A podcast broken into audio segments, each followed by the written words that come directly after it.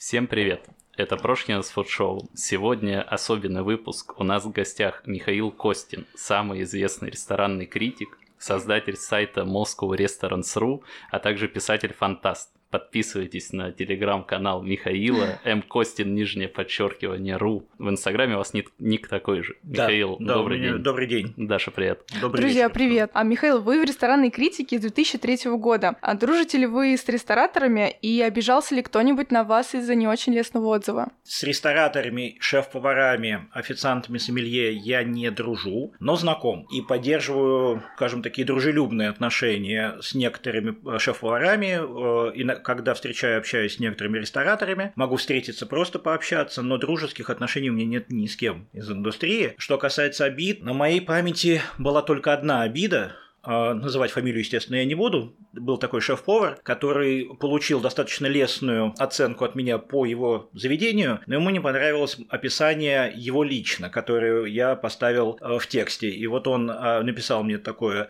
немножко гневное письмо в Фейсбуке, после чего удалил меня из всех друзей, и, Мгм. и мы так расстались. Но это вот единственный случай, когда вот кто-то официально предъявил мне претензию по поводу текста в рецензии. Ну, шеф-повара люди творческие, такие нежные бывают. Да, но и я не, я не обижаюсь ни в коем случае. Во внутренней системе ценностей для вас критика – это хобби или работа? Приносит ли она вам ощутимый доход? А, Это исключительно хобби, но это хобби занимает э, у меня порядка 80% времени, плюс 10% у меня уходит на книги. Раньше было совсем по-другому. Раньше 90% моего свободного времени уходило на книги, 10% на э, рецензирование. Ну, рестораны заняли свое почетное место и теперь занимают почти все мое время. Э, Что касается доходов от деятельности, э, никаких доходов практически нету. А Есть некоторые источники э, получения денег от работы сайта. Связаны они в основном с рекламой через Яндекс, через Google.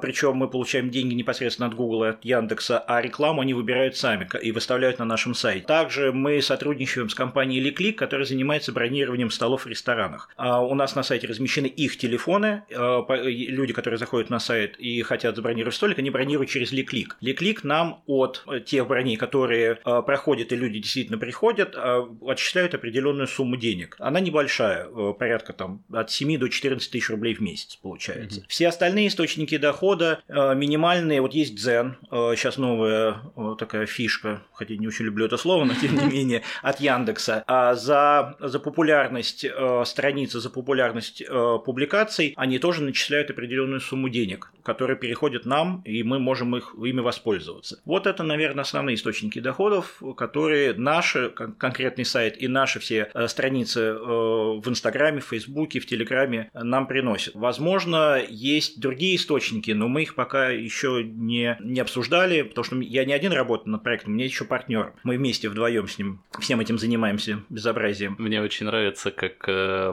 у вас с Ликликом сотрудничество, когда читаешь какую-нибудь разгромную такую рецензию, и потом хотите забронировать здесь? Вот это очень так иронично, правда. Да.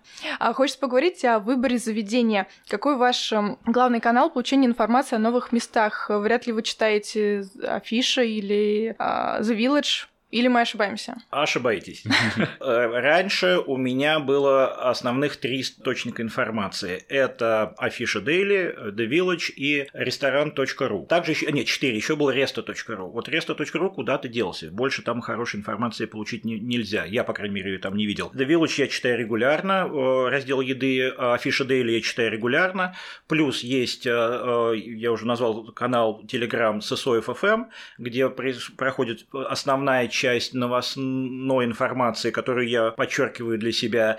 И на Facebook и Instagram что-то обязательно прилетает в новостной ленте, поскольку я и дружу по Фейсбуку с, многими людьми из индустрии и подписан на многие страницы ресторанов, э, сообществ, то мне тоже прилетают новости. Я все время отслеживаю. А как э, происходит ранжирование, куда пойти? Прежде всего, э, новизна, это на первом месте. На втором месте это популярность среди читателей. Если я понимаю, что люди интересуются конкретными, задают вопросы по какому такому-то месту, а вы там были, а вы там были, там 10 человек меня спросили, понятно, что мне это уже вызывает интерес у аудитории, надо это поставить в список. Также места, которые интересны мне непосредственно, они могут быть связаны с ресторатором, с шеф-поваром, с кухней. И бывает, что шеф-повара э, лично меня просят прийти оценить какие-то заведения или рестораторы. Вот и рестораторам, и шеф-поварам я стараюсь не отказывать в визите, хотя мой визит, он инкогнито, э, без э, предварительных договоренностей, без встреч, без дегустаций, без показа кухни и всего остального, но я стараюсь отвечать взаимностью на просьбу и прихожу, и потом выставляю рецензию, и как бы и они, ну, они, соответственно, знают, что я был и участвовал. Интересно, а вот на данный момент э, насколько большой у вас список для посещения? А сейчас у меня в списке стоит порядка 15 ресторанов на июнь и еще около 25-30 на июль. Всегда все успеваете? 25-30, вау. Стараюсь успевать, успеваю не всегда. Особенно тяжело идти... Найти место в желудке. Нет, это всегда есть. Нет, найти время на дальние поездки, а, потому что все таки Москва город пробочный, и в будни а, сложно добраться куда-либо а, за пределы третьего транспортного кольца. Поэтому если я обещал допустим, шеф-повару, что я приду к нему, а, попробую его кухню где-нибудь в Чертаново, мне надо планировать. И это может случиться в основном только в выходные. Выходных не так много, иногда бывают выходные другие какие-то дела. Поэтому вот здесь вот с этим бывают э, задержки большие. Иногда по полгода мне приходится а, откладывать mm-hmm. поездку в какой-то ресторан за пределами третьего транспортного кольца. При это не потому, вы... что я не люблю как бы территории за периметром, а просто по времени не успеваю. При этом вы еще довольно часто за границей, наверное, бываете. Да, я, я где-то, наверное, полмесяца где-нибудь болтаюсь по Европе или еще где-то. А там э, оцениваете места, ходите? Не, ну как, там э, выключить, грубо говоря, критика сложно, поэтому я там оцениваю, но для себя. Если я езжу куда-нибудь в интересную поездку, как вот, допустим, в Нью-Йорк или в Лондон или в Париж, я могу сделать общую статью, подборку, где я был, что пробовал, куда сходить. Но вот так вот конкретно, серьезно, э, досконально оценивать какой-то ресторан и критиковать я это не делаю. Слишком много, потому что постоянно занимаюсь тем, что пишу про московские рестораны. Ну да, это много времени занимает. Ну, у меня в среднем на, один, на одну рецензию уходят 7 часов. Это без похода? Это с походом. Mm-hmm. Это с походом где-то 7-8 часов уходит на одну рецензию. Э, сколько вы примерно в самом ресторане проводите? А, в зависимости от ресторана. Если обслуживание э, оперативное в обед, то я могу и за 45 минут уложиться. А, как правило, час 15, час 20. Э, Часто вот. хочется остаться вместе подольше? Только если я иду с кем-то, компания хорошая, веселая, тогда можно остаться и подольше.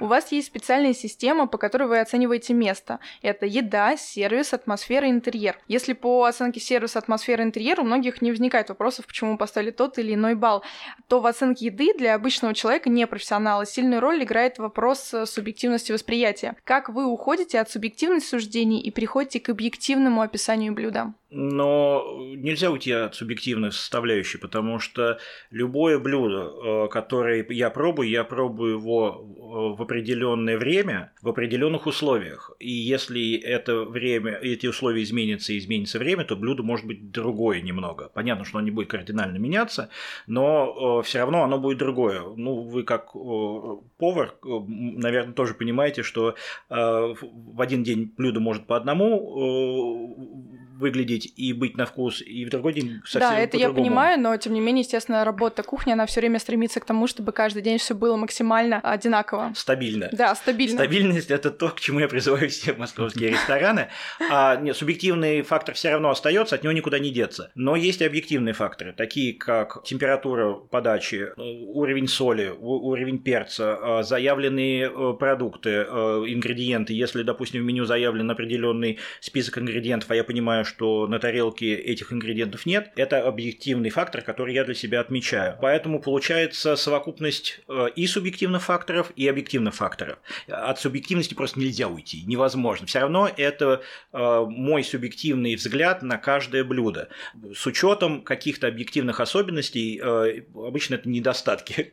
Вот если они присутствуют, тогда я их тоже учитываю. Вот здесь субъективность, наверное, основное это в, в сочетании продуктов продуктов. Как вот вы там пытаетесь уйти от э, субъективности? И возможно ли это? А, я думаю, что то это сложно. Я от этого даже не стараюсь уходить, я просто описываю честно свои впечатления, свои вкусовые, свое вкусовое восприятие того или иного блюда или от тех или иных сочетаний ингредиентов, компонентов. Потому что, опять же, допустим, а, уровень остроты в блюде. Для одного остро, для другого не остро. И здесь ничего с этим не поделаешь. Я не могу как бы изменить свои рецепторы, и если для меня не остро, то для меня не остро. А я понимаю, что, допустим, кому-то другому это будет очень остро. Сюда же идет вопрос, вот как целенаправленно тогда развивать спектр понимаемого вкуса? Ведь многие сталкиваются с тем, что приходит хороший ресторан, особенно если они туда, например, не ходили никогда, вот не встречались с высокой кухней, ну, с высокой кухней даже, ладно, с авторской,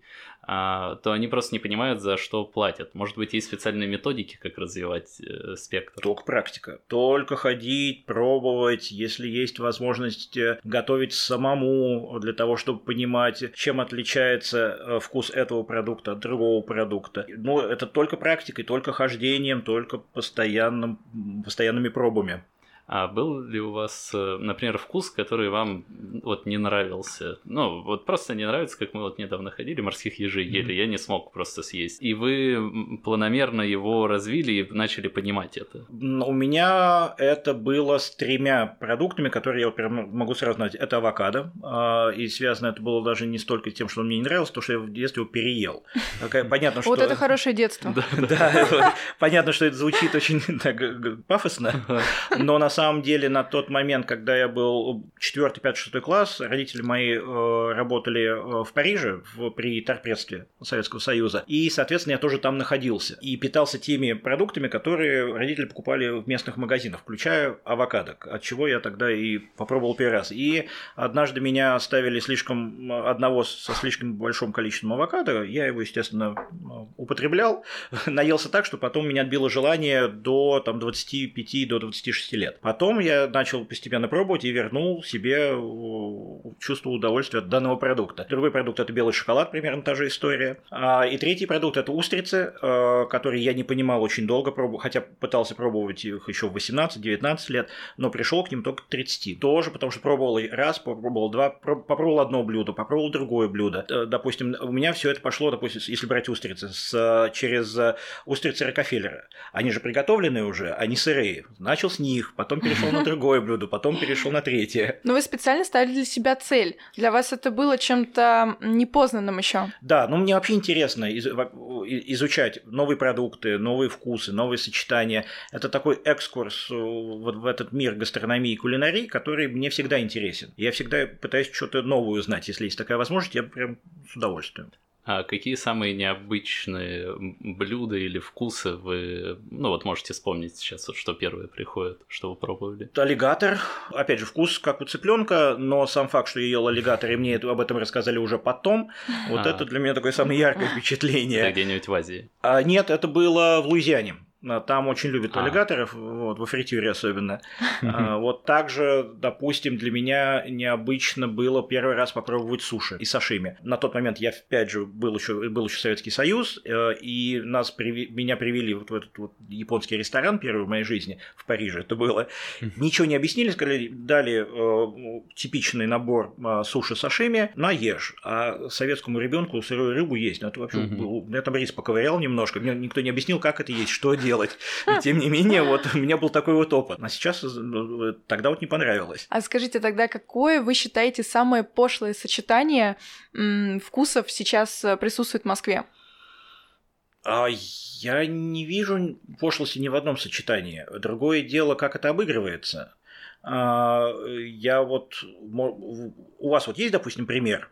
Каких-нибудь гастрочатах постоянно э, набирает популярность какой-нибудь мем, типа а, там пицца с ананасами или что-нибудь может ну, это также можно э, такие же претензии выставить в Севиче, которые нам два года назад активно навязывали наши рестораторы. Э, ну, тренд вроде как ушел, но Севиче осталось. И теперь это никого не вызывает никаких вот отрицательных ощущений. В, в года моей молодости, там, конец 90, середины 90-х, а конец 90-х, э, суши и шампанское была самая лучшая комбинация.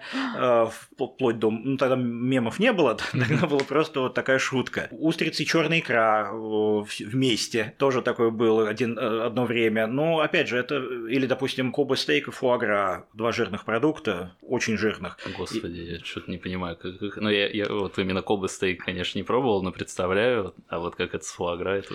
Это очень жирно. Я э, в одном из своих постов делал даже э, гамбургер, который называл его гамбургер за 5 тысяч, да, за 5 тысяч долларов. Это копия блюда, которое готовится в Лас-Вегасе. Вот я попробовал, сделал, попробовал есть. Мне, допустим, очень тяжело. Это настолько жирно, что как бы вот еле-еле. Но справились. Ну, откусил. А на вашем сайте главный подзаголовок «Не писать пиар-службам». Помогает ли или оно пишут? Пишут, а, но и помогает. Мы эту же фразу не сразу поставили. До этого этой фразы не было, этого предупреждения. И очень много было писем, сообщений, просьб. Потом мы поставили эту фразу, потому что я не хожу, как правило, на э, встречи с пиарщиками, не хожу на дегустации, не хожу на э, бесплатные обеды, ужины. Не то, что я как бы считаю, что там что-то неправильно, просто это как бы не мой формат. Пару раз сходил, в начале там, на нашей карьеры вместе с моим партнером, и я понял, что на меня просто переводит продукты, потому что писать я ни о чем не буду, рассказывать я ничего не буду, все равно придется приходить еще раз и все это оценивать самостоятельно, инкогнито. А я так подумал, зачем переводить продукты, усилия, люди приглашают, может, они кого-то другого могут пригласить, кто и напишет потом, ему это понравится, и что-то дельное из этого будет. Поэтому я начал отказываться активно. Есть, правда, несколько специалистов по пиару, с кем я, кому я не отказываю. Просто потому что считаю их высокими профессионалами, и у нас с ними уже сложились отношения. Э, если они меня просят куда-то прийти, э, я прихожу, но опять же на своих условиях, э, или если они просят встретиться, я встречаюсь. Это вот аппетитный маркетинг Мария Тюменева.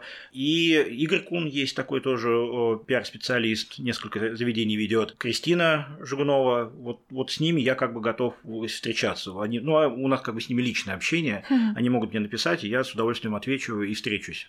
А расскажите, что изменилось с 2003 года? Какой был вообще первый ресторан, куда вы пошли и отрецензировали? А, все, всему виной хард-рок кафе, которое открылось в Москве на улице Старый Арбат. История весьма занимательная, потому что я вот буквально два года до этого, как вернулся из Штатов, и там был большим любителем именно вот этого заведения. И у нас в Москве анонсировали его открытие. Его, причем очень долго открывали, переносили открытие. Я все ждал, ждал, ждал, ждал. Наконец-то дождался. Открыли они этот хард-рок кафе, я туда рванул, отстоял какую-то очередь, зашел, сел и понял, что там настолько все плохо. Пластиковые бутылки, пластиковые стаканы, ужасная еда, несъедобные бургеры, э, плохое обслуживание. Я, значит, весь э, в расстройствах вернулся, откр... стал в интернете искать отзывы, пытаясь найти сочувствующих, а там только один восторг. В основном это было в э, информационных изданиях, которые официальные, у кого есть там были странички. Я понял, что как бы надо самому уже что-то писать, как-то высказываться.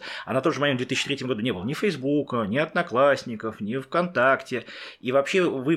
куда выплеснуть свои вот эти эмоции, не было такого вот ресурса. Вот поэтому пришлось создавать сайт. Каждый раз ли вы идете в ресторан совершенно беспристрастно или все-таки бывает определенное ожидание?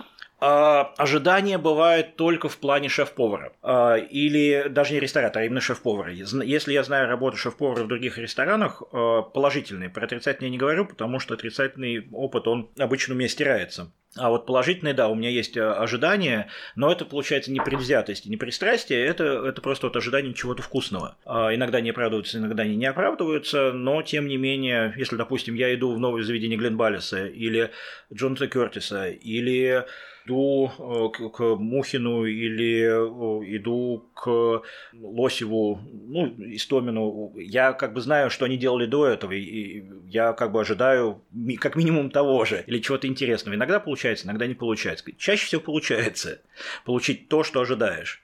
Но отрицательно я никогда не иду с отрицательным зарядом. А формирует ли для вас цена отношение к блюду? Нет, не формирует, вернее как, не совсем так. Она, а, а, она важна только с точки зрения цена-качества. Если э, блюдо, заявленные продукты действительно качественные, и цена на них высокая, для меня это не является каким-то ограничивающим фактором. Для меня важно вот соотношение цены-качества. А насколько во время посещения ресторана вы по-настоящему наслаждаетесь времяпрепровождением? Или у вас в голове одни баллы, и вот главное все запомнить и ничего не упустить? Да, я всегда наслаждаюсь. У меня всегда, у меня всегда наслаждение идет от того, что я там что-то оцениваю, высматриваю, наблюдаю, запоминаю, а, делаю себе пометки в голове, от этого удовольствия меньше не становится. От самого времяпрепровождения, от э, того, что, что я вижу, что я ем, что я делаю. У меня как бы... Никогда ничего не упускаете? Упускаю, наверное. Невозможно все ничего не упустить, но э, стараюсь максимально э, внимательно ко всему относиться. А вам э, часто приходят сообщения от просто каких-то неравнодушных людей? Вот вы, например, поставили низкую оценку какому-то ресторану, а они пишут Михаил, но здесь же так хорошо. Пишут, да, и не соглашаются со мной. Но я никогда же не призываю соглашаться со мной. Более того, я никогда не утверждаю, что мое мнение единственное и правильное. Более того, у меня нет задачи убедить человека поменять его мнение или убедить э, человека согласиться со мной. У меня задача немножко другая. У меня задача проинформировать свою аудиторию, своих читателей. Вот я написал рецензию. Эта рецензия рассказывает о том, как в, в том или ином ресторане может быть, если они туда придут. Не обязательно, что так будет, не обязательно, что они по получат то же самое, что получил я, негативное, позитивное. Но, по крайней мере, они знают, что ожидать. Они, они уже понимают, что может быть вот так. И, соответственно, у них уже есть, э, они уже формируют для себя ответ на вопрос, куда пойти. Обычно же главный вопрос какой? Вечером собираетесь, куда пойти? Что нового? Что хочется Большая попробовать? Это, это мы с моими э, дружбанами э, часто вот э, встречаемся, встречаемся, все, все, договорились, договорились, все, все, пришли в стиль, куда пойдем? И молчание. И вот начинаем перебирать, а вот туда, вот туда, вот туда, вот туда. Потом на следующий день, блин, надо было вот туда сходить. И вот так вот постоянно. А здесь я даю людям возможность немножко сократить вот этот выбор и, может быть, направить их куда-нибудь, где, может быть, интересно, вкусно, может быть, им хочется панази, может быть, им хочется что-нибудь французского, итальянского, может, им хочется какое-то конкретное блюдо. И в этой рецензии они могут это найти. Поэтому информативность – это самая главная цель вот моей деятельности. Ну, я так вижу, считаю. Но мы тоже так считаем. А часто ли вы замечали, что на базе вашей критики рестораны и кафе действительно меняются? Да, да, есть такое. До меня докатывается от третьих-четвертых лиц. Иногда об этом мне сообщают коллеги по цеху, в частности, Борис Критик. Мы с ним не знакомы лично, никогда не виделись, но переписываемся, общаемся, обмениваемся мнениями. А если я, допустим, куда-то еду, где он был, я спрашиваю его советов, куда пойти. Он по поводу Москвы часто меня спрашивает. У нас такая с ним, э, бывают так, душевные обсуждения блюд, ресторанов. И вот иногда от него приходит, что вот да, там-то вот прочитали, возмутились, но потом пошли поменяли. Но я потом я сам вижу, допустим, из ярких таких примеров, не, опять же, я не утверждаю, что это случилось из-за меня, но тем не менее, а, был у меня а, пост а, в рубрике «Грустная еда» по поводу суфле в ресторане Новиков. Мы после этого э, ко мне в Facebook пришел э, создатель э, этого блюда, повар-кондитер из ресторана. Мы с ним все это обсудили, он извинился. Я потом пришел в этот же ресторан спустя 3-4 месяца суфле уже нету. Это было суфле шоколадное. А, его просто его... нет, а не то, что его Нет, улучшили. его убрали, его убрали из меню. Его вывели из меню. Моей публикации это случилось нет, моей публикации, но изменения были. Поэтому я вот как пример вот это привел, но такие вот я замечаю в разных местах после визита. Побоялись опять, наверное, вам не угодить и решили, ну, от греха подальше. Может быть. Но, но вот рассказывают так, как было. А часто ли вас узнают официанты, менеджеры, владельцы заведений? Пытаются ли подкупить? Ну, вы же меня узнали. А, но стоит отдать должное, мой шеф ничего не сообщил на кухню. А, и мы работали все совершенно не подозревая о том, что у нас сидит критик. Не, сейчас уже узнают. Если раньше нет, то последние полтора года э, узнаваемость э, увеличивается с каждым разом. И официанты узнают, управляющие узнают, шеф-повара узнают, э, узнают даже меня по тому, сколько я заказываю, сколько съедаю и как это все возвращается на кухню.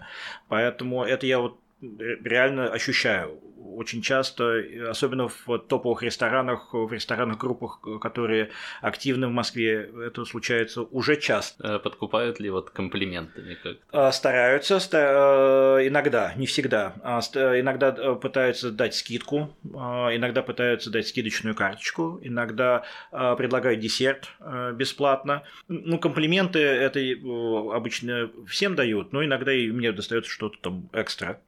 А, естественно, ничего вы не берете, ни скидки, ни карты. От, от скидок я отказываюсь. Ну, вернее, как, я, у меня всегда стандартный вопрос. Это скидка для всех э, клиентов ресторана или только для меня? Если отвечаешь только для меня, я прошу ее убрать.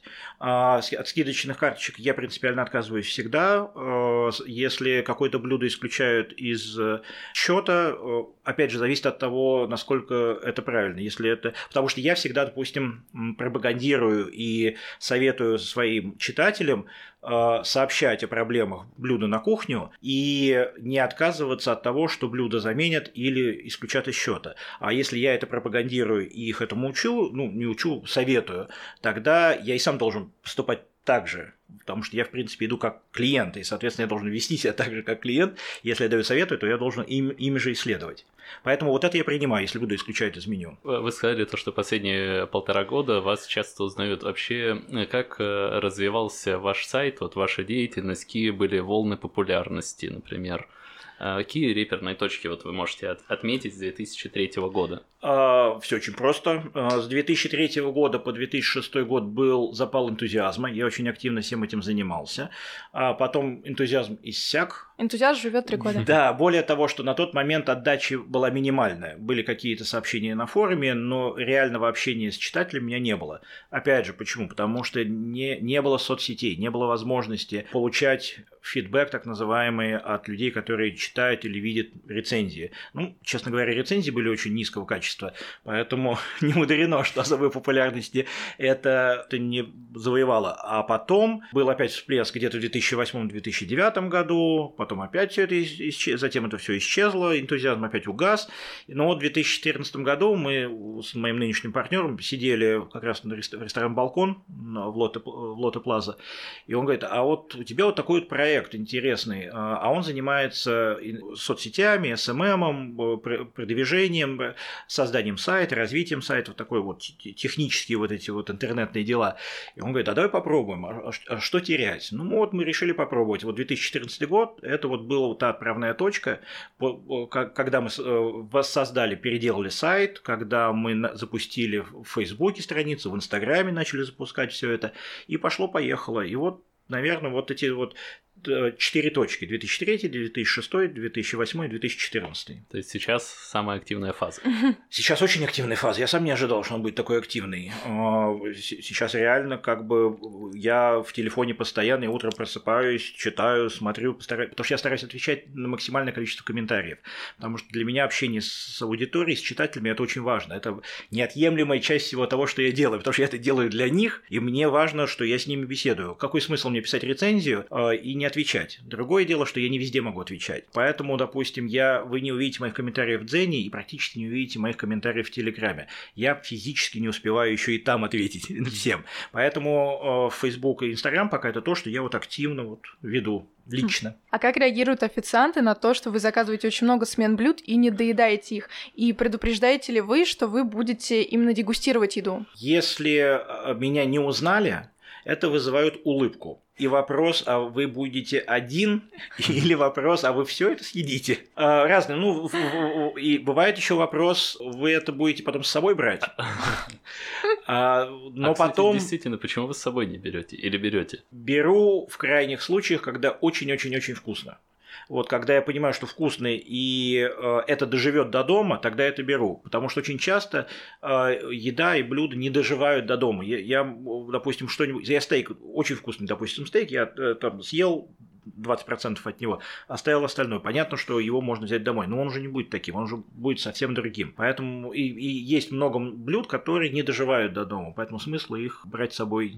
Прошу прощения, что перевел, так если вас не узнали, то... Тогда, если меня не узнали, тогда я заказываю, и в процессе трапезы, когда официант приходит, и я ему отдаю почти полную тарелку, он, естественно, задает вопрос, ну, во многих случаях задает вопрос, иногда просто уносит, что не так, и тогда вот я говорю, что я больше дегустирую, вы не обращайте внимания, не переживайте, все хорошо. Ну, если хорошо, или если плохо, я там даю свои комментарии относительно того, что мне не понравилось. Но это не так часто бывает. А часто бывает, что блюдо затянуло настолько, что хочется его есть в захлеб, а вы понимаете, что у вас еще много смен блюд. Есть. Ну, допустим, в камео угу. бисквит с мороженым и с елкой. Вот хотел доесть до конца, но пришлось Приятно слышать. А, потом а, в, Тинто а, тартар был, который хотелось доесть. Это новый ресторан от Владимира Перельмана. В депо. В депо, да. Там тоже было блюдо. Вот если пятерка в моей рецензии, то, скорее всего, одно-два блюда были, которые хотелось доесть до конца, но приходилось останавливаться. Обидно. Обидно, очень обидно. Хочется еще дополнительный желудочек иметь на такие случаи. Но я уже натренировал свой желудок, mm. что я даже если очень хочу, не съем. Mm. У меня вот даже если я дома что-то приготовил, э, что-то э, ем, съедаю ровно столько же, сколько я съедаю в ресторанах. Немножко. А как вы решаете вопрос с чаевыми? Всегда 10% в Москве. Всегда. Всегда 10%. Независимо ни от чего. Независимо от обслуживания, независимо от качества блюд, всегда 10%. А многие, когда приглашают в гости поваров, нервничают, что им не понравится, как хозяин или хозяйка приготовили ужин. Уверен, что пригласить гостя ресторанного критика не меньший стресс. Переживают ли ваши друзья, когда готовят для вас, или это уже какой-то пройденный этап? А, никто не переживает, потому что я злой и суровый только когда за еду деньги просят.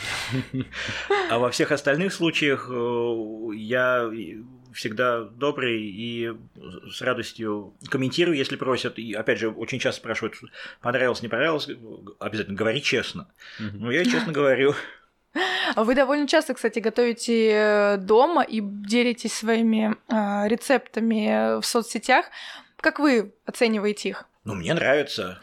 Вот, ну, те, для кого я готовлю, кто это пробует, им тоже нравится. Но опять же, я э, готовлю в основном простые рецепты, то, что э, любой э, читатель может приготовить дома, в принципе, из тех продуктов, которые можно купить в соседнем магазине. Ну, бывает, конечно, у меня иногда заскоки, когда там что-нибудь готовлю необычное. Но, в принципе, я стараюсь готовить простые рецепты, которые доступны всем. А чувствуете ли вы, если вы живете на два города, что огромная разница в продуктах? Да, она не только между, скажем, Москвой и Миланом, а, она между Миланом и э, Критом Хани, э, она и между Чикаго и э, Парижем и Миланом. Они, везде разные продукты. Есть, конечно, общие похожести в разных категориях продуктов, но много и разного. Пока ты думаешь, смешной вопрос, а есть ли у вас аллергия на какой-то продукт? А, на, плох... на плохое блюдо у меня есть аллергия. Не, на самом деле нет, у меня аллергии нету. Дайте постучу по дереву. У меня нету ни, ни, ни аллергии, и в принципе э, нету какого-то психологического отторжения к каким-либо продуктам. Хотя я, допустим, вот не люблю субпродукт, но это не то, что я их не буду пробовать и есть. Я, и не то, что я вот не могу их есть, потому что mm, это мне Вы как раз в камео ели языки трески, если да, я не ошибаюсь, да. и вы, по-моему, сказали шефу, да, что вам вы не очень... Обычно я их... Да, я, я Евгению сказал, что обычно я не, не ем так, такой продукт, но как бы всегда готов попробовать. А, меня все э, вопрос 2003 годом влечет. Mm-hmm вы сказали то, что рецензии были очень низкого качества, а можете вы вспомнить некие, может, одиозные даже, которые вас сейчас неприязнь к самому себе вызывают, то, что вы это писали, какие-то формулировки? Когда я перечитываю свои рецензии, меня как бы только сразу передергивает от качества текста, от ошибок, от уровня писаний, от незнания многих продуктов. Но я специально, допустим, не меняю и не рецензирую свои старые э, тексты, чтобы, если что, я сам и любой читатель мог пойти и посмотреть, как это было, с чего начиналось. Я вот принципиально их не, не редактирую, я ничего туда не добавляю, за исключением одного единственного, а, одной единственной рецензии. Был такой ресторан Кикибио на Патриарших, открыл, по-моему, Цикало, Орлов, еще кто-то. И вот, вот это, это моя любимая рецензия, она очень отрицательная, моя первая разгромная такая серьезная рецензия. Вот ее я периодически как свой любимый текст редактирую. Но это единственный текст, который я редактирую. Вот. Ну, а так, конечно, вот, передергивает все в тексте, в, стар, в старых текстах. Особенно весел, веселые заметки, когда я пишу «проходил мимо, э, ресторан работает». Вот это была моя рецензия. Отлично. Но это все можно посмотреть на сайте, это все осталось. Надо, да, да, да изучать более глубже. Читаете ли вы кого-нибудь из иностранных критиков и чем э, качественно отличается вот европейская, например, критика от русской? А последнее время не читаю. Читаю э, книги. Таких вот известных, вот э, буквально недавно закончил Антони Бурдейн перечитывать Kitchen Confidential. Известная такая книжка. Всем советую всегда ее читать. Я не уверен, что она переведена на русский язык.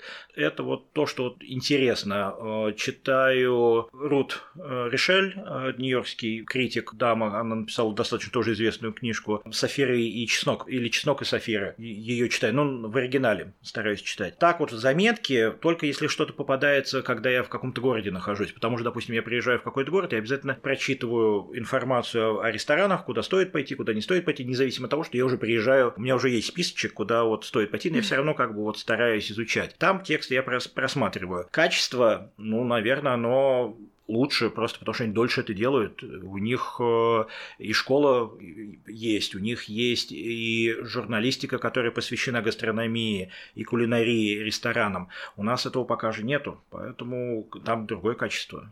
А за подкастом, э, пока мы не начали, вы говорили, что слово критик э, к вам более прилипло, так скажем. Вы изначально так себя не называли. Можете рассказать, как вы себя называли и как вы себя а, оценивали? Да, конечно. Не, ну я до критика называл себя фуди, а, что является, в принципе, нормальным термином в английском языке, и в Америке он популярен, и в Великобритании. Но у нас в России, в Москве, в частности, этот термин не очень популярен, и он не прижился и даже если себя называешь фуди, а, приходится иногда, да и не иногда, очень часто объяснять, что это такое, кто это такой, поэтому легче иногда называться критиком, потому что во многом, наверное, у нас понятие критик схоже с тем же, что э, там на Западе поднимают под фуди. А у вас э, не было ли идеи писать какие-то большие нарративные тексты о местах? Я так понимаю, это вот как раз-таки распространено где-то в Европе, но у вас более структурировано все-таки вот блюдо, вот вот э, еда, вот серп. При этом вы еще и писатель-фантаст.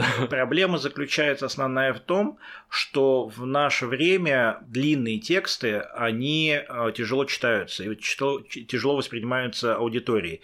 Мои тексты, которые они сейчас есть, они и так уже очень длинные для многих, поэтому они и э, следуют определенной структуре. А, поэтому для того, чтобы читатель, если вы не хотите читать весь текст, он может пойти сразу в итоге, он может посмотреть конкретные блюда, блюда, он просто может посмотреть на меню, полистать фоточки, а может пойти э, и получить небольшой такой анонс в Инстаграме. Поэтому мы стараемся максимально э, разнообразить ту информацию, которую мы подаем, что человек не обязательно читать весь текст. Если хочется, с удовольствием, я только рад, что они прочтут всю рецензию. Но я прекрасно понимаю, что не всегда и не все хотят или могут читать весь текст рецензии. Поэтому мы и используем эту структуру. Конечно, хочется писать много, красиво, расписывать, но реалии нашей жизни таковы, быстрой э, и скоротечной, что это не востребовано. Ну, по крайней мере, из моего личного Я просто хотела дополнить, что да, наверное, про еду не так э, хочется уж много читать. Действительно, хочется какого-то конструктива, все четко по делу, сколько это прежде всего стоит. Мне кажется, на это очень больше всего обращает внимание. А потом уже, насколько это вкусно или нет, где это находится, так что все как надо. Наверное, стоимость, ну, очень сильно для, ну, для нас, по крайней мере, очень сильно влияет на вос- для всех, для всех почти, почти в Москве влияет стоимость. Почему мы и стали указывать цену а, не только в меню на, на, а, на сайте в рецензии, но и непосредственно рядом с блюдом. А, другое дело, что не все открывают рецензию и читают, поэтому тогда приходится отвечать на вопрос. О, какие, конкретно какое блюдо сколько стоит. Хотим вам пожелать, чтобы вы успели посетить абсолютно все места, которые запланировали. Кстати, всегда успеваете посещать или что-то? Не, всегда хвост остается. Mm. Все, Переносится на следующие месяцы. А на следующие месяцы и на следующий год. Иногда очень далеко переносится. Я хотел все-таки спросить последним вопросом, какие у вас планы по развитию вот данного хобби, которое занимает основную часть времени? Ну, мы сейчас э, вводим новую систему оценок за интерьер, атмосферу и сервис, где мы сейчас подготовили анкету из нескольких десятков вопросов, которые будут заполнять после посещения, и э, уже на основе этой анкеты сайт сам будет выставлять оценки. Э, если сейчас я могу выставлять свои оценки, то мы стараемся отойти от э, личного фактора и выставлять э, оценки будет уже э, с помощью этой анкеты. Я, конечно, буду контролировать, но тем не менее мы уже вот к этому приходим. Это что касается технического. А так продолжать э, развиваться, пытаться э, достучаться до большего количества читателей. Будем надеяться, что это получится. И мы тоже будем стараться достучаться до большего количества слушателей. Михаил, большое спасибо, что пришли. Э, было очень интересно послушать о такой действительно уникально, уникальной профессии, уникальном хобби. Хобби, да, не профессия, потому Да. что профессия это все-таки предполагает заработную плату, пол- получение каких-то э, вознаграждений э, на постоянной основе. Спасибо вам большое. То вам спасибо за приглашение. Всем, Всем пока, всем друзья. пока. До свидания.